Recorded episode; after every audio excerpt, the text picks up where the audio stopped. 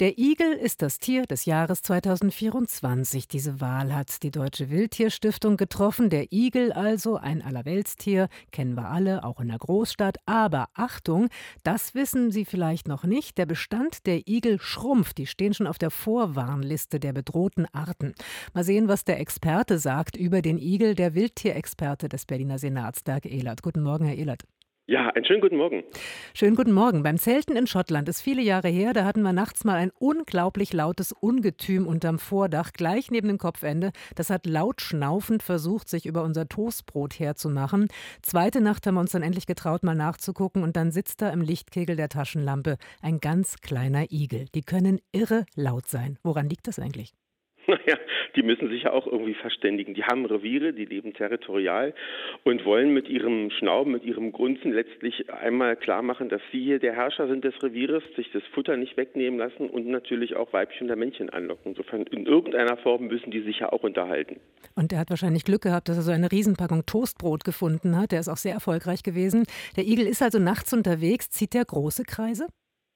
Ja, wir wissen von den Igeln, dass sie durchaus, auch wenn das Territorium, wenn das Nahrungsraum nicht günstig ist, durchaus sieben, acht Quadratkilometer große Reviere haben können.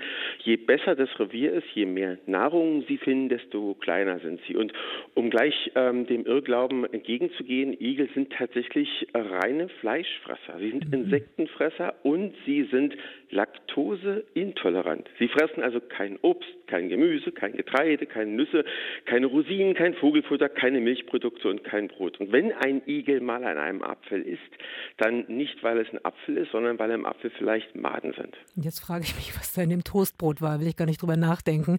Ähm, die sind auch bekannt dafür, dass sie sich bei Gefahr zusammenrollen. Ich glaube, das hat jeder und jeder schon mal gesehen. Können die auch aggressiv werden? Naja, klar, gegenüber den Artgenossen und gegenüber kleineren Arten schon und gegenüber den Menschen dann auch, wenn man sie näher anfassen möchte. Mhm. Sie haben ja über 8000 Stachel, das habe ich nicht nachgezählt, das habe ich auch nochmal nachgeschaut. Wissenschaftler haben das mal gemacht. Das Tolle am Igel ist, ja, jeder kennt ihn, jeder mag ihn. Sie haben tatsächlich abgenommen, aber er ist eines der ältesten Säugetierarten, die wir überhaupt haben. Den gibt es schon so in dieser Form. 2,6 Millionen Jahre. Und er kam mit allen Widrigkeiten klar. Ja, nur neuerdings hat er große Schwierigkeiten, weil ihm der Lebensraum weggenommen wird, die Nahrung wird ihm weggenommen, die Lebensräume werden zerschnitten und er leidet eben auch unter diesem Klimawandel. Und ich glaube, das nennt man Kulturfolger. Inzwischen scheint es sogar mehr Igel in Städten zu geben als auf dem Land. Woran liegt denn das? Naja, wenn wir beide Igel wären, dann würden wir auf alle mhm. Fälle aus dem Kiefern- und Fichtenwald ausziehen. Da hätten wir nämlich keine Lebensgrundlage. Was soll denn der Igel da finden als äh, echter Insektenfresser? Da ist tatsächlich die Stadt, die Großstadt, viel interessanter, weil wir da Wiesenflächen haben. Da wird auch äh, gesprengt, ab und zu der Rasen ist nass, da gibt es Versteckmöglichkeiten, dummerweise aber eben auch sehr viele Straßen.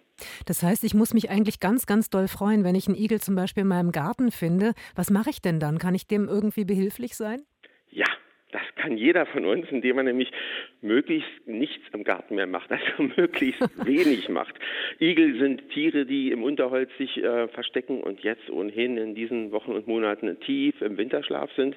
Sie verstecken sich im dichten Laub, sie brauchen auch Laubhaufen und sie brauchen eine möglichst vielfältige Gartenstruktur. Also aufgeräumte Gärten, die so aussehen wie unser Wohnzimmer, also ich gehe erstmal davon aus, dass die auch sauber sind und ordentlich und rein, hat den Igel nicht zu interessieren, da findet er nicht genug Nahrung. Also das kann man sogar als, als Mieter in Wohnungsbaugesellschaften mit veranlassen, indem man die Gärtner und die Wohnungsbaugesellschaften immer wieder anspricht und sagt, ey, lass doch mal so ein paar Ecken unaufgeräumt. Das hilft auch dem Igel. Wenn ich jetzt einen Igel finde, ähm, im Garten zum Beispiel, darf ich an den rangehen oder stresse ich den damit? Naja, Sie stressen ihn natürlich, klar. Also am mhm. besten in Ruhe lassen. Um diese Jahreszeit werden Sie ihn hoffentlich gar nicht aktiv sehen, denn die müssten jetzt bis Februar, März, mindestens bis Anfang April, mitunter, wenn es zu kalt ist, schlafen. Ähm, nur Tiere, die deutlich kleiner aussehen, Jungtiere, die auch mhm. deutlich weniger wiegen als 500 Gramm, da kann man ja durchaus mal so eine Briefwaage nehmen zur Sicherheit und mal kontrollieren, dürfen reingenommen werden. Und im Internet, egal wo man sich in Deutschland befindet, gibt es auch Hilfen, gibt es Profis, die einem zu Rate stehen, zur Seite stehen und gegebenenfalls auch sogar Organisationen, Arbeitsgemeinschaften, die dann auch gegebenenfalls den Igel aufnehmen und aufpäppeln. Mhm. Das heißt, diese 500-Gramm-Regel, die kenne ich noch aus meiner Kindheit. Wir hatten immer Igel-Übernachtungsgäste im Keller über Monate. Die gilt immer noch, ja? Die gilt immer noch, gerade jetzt im Herbst und Winter, wenn die einfach zu wenig Gewicht haben, denn sie gehen mit der Temperatur runter, mit der Herzfrequenz runter und sie leben dann vom sogenannten braunen Fett. Das ist so eine Art mhm. Startfett, was sie dann auch benötigen, um wieder im Frühjahr hochzufahren. Und wenn sie das nicht haben, gelingt ihnen ein Neustart nicht, so wie bei unseren Rechnern. Aber Herr Ehlert, um festzustellen, ob ein Igel 500 Gramm wiegt, muss ich den auf irgendeine Waage kriegen. Der stachelt aber ganz schön und das auch mit Grund. Der möchte ja gar nicht, dass ich den anfasse. Wie kriege ich den auf die Waage? Na, glücklicherweise gibt es Gartenanwaltsschuhe, äh, Handschuhe. Und da kann man tatsächlich so einen, Igel, so einen Igel mal anheben, vorsichtig, aber auch nur dann, wenn das Tier unterwegs ist, aktiv ist und nicht etwa im Tiefschlaf ist. Und wie lange muss ich den dann in Ruhe lassen? Bis April, haben Sie gesagt? Bis April. Als erstes werden in der Regel die Männchen aktiv und dann fangen an, die Weibchen aktiv zu werden. Übrigens ganz beruhigend, auch trotz der warmen und kalten Wetterlage, die wir im Augenblick haben und dem Regen. Der Igel, der wird durch andere äh, äußere Faktoren noch gesteuert und nicht allein durch die Temperatur. Das heißt, der Igel weiß instinktiv seit 2,6 Millionen Jahren, wann es sinnvoll ist, wach zu werden.